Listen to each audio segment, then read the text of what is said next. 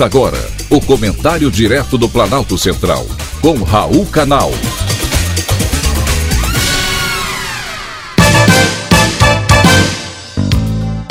Queridos ouvintes e atentos escutantes, assunto de hoje: reduzir a pobreza.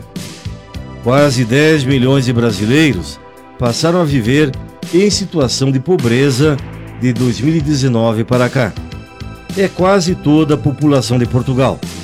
Combatê-la deveria ser a prioridade número um de qualquer presidente. Sugestões não faltam.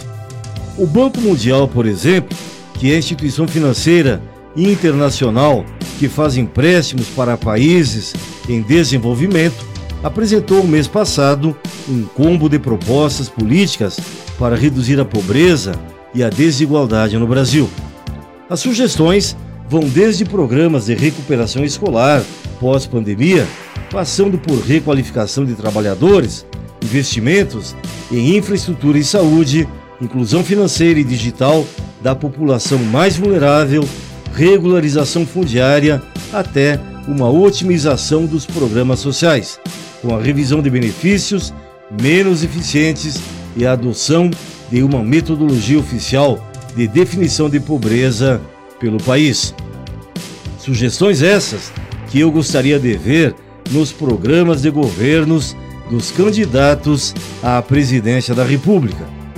Todos falam em combater a pobreza e também a desigualdade social, porém, nenhum até agora disse como pretende fazer isso.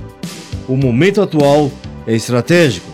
O Brasil passou por duas recentes crises: a recessão econômica de 2014 a 2016 e a pandemia. E agora estamos diante de um novo ciclo para implementação de políticas públicas que deve ter início com o governo que principia em 2023.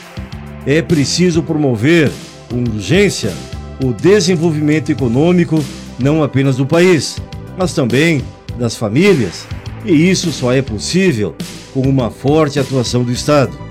É necessário gerar uma via sustentável de desenvolvimento econômico para as famílias que, por alguma razão, não têm tudo o que precisam para garantir um nível mínimo de bem-estar e de qualidade de vida.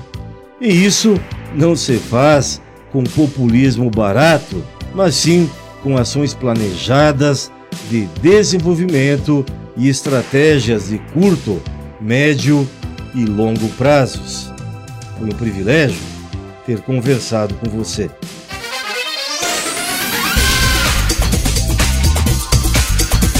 Acabamos de apresentar o Comentário Direto do Planalto Central, com Raul Canal.